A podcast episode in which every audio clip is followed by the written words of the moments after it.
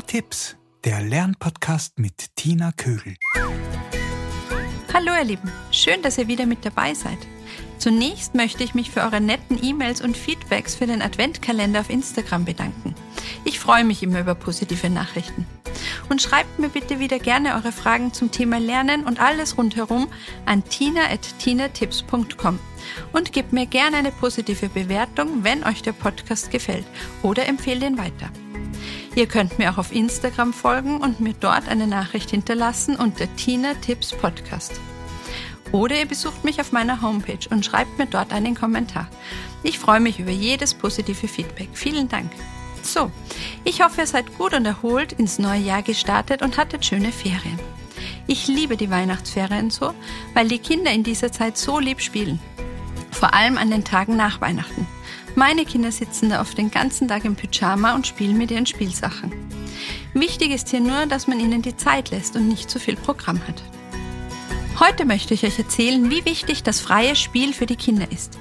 Ich habe dazu auch einen guten Artikel unter www.kindergesundheit-info.de gelesen.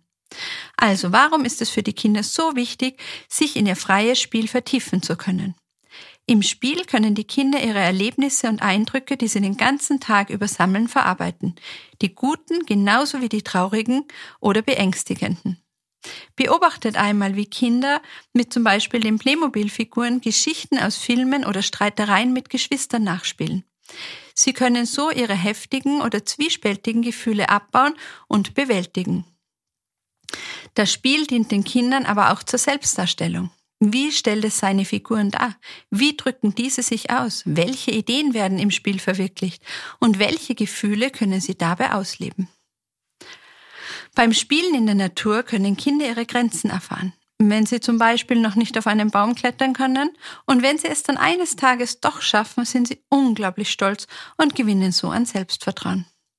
Das Spielen ist auch für die körperliche Entwicklung gut und wichtig. Während dem Spiel ändert das Kind seine Bewegungsform einige Male. Vom Laufen zum Robben, vom Galoppieren zum Sitzen. Sie strecken sich und kauen sich wieder zusammen.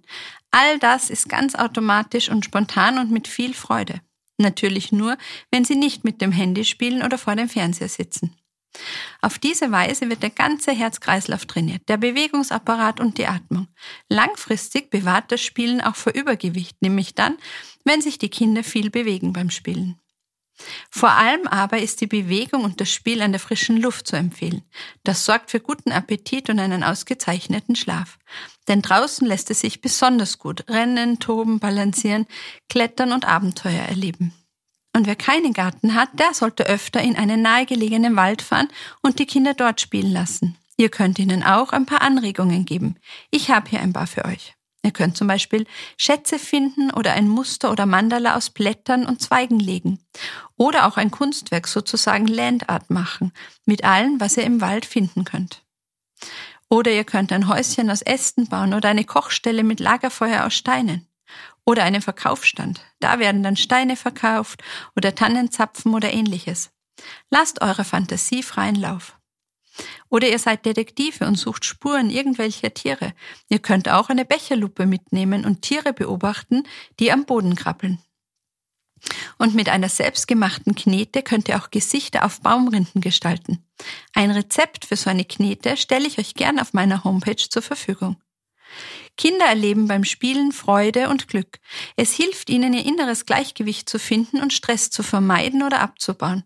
Und somit wirkt es sich wieder positiv auf die Gesundheit und ihr Wohlbefinden aus. Aber auch uns Eltern tut es manchmal gut, mit den Kindern zu spielen und zu toben. Man entschleunigt sich und es wirkt sehr entspannend. Und gemeinsames Lachen ist sowieso die beste Medizin gegen Stress und Alltagsprobleme. In diesem Sinn wünsche ich euch viel Spaß beim Spielen und eine schöne Woche.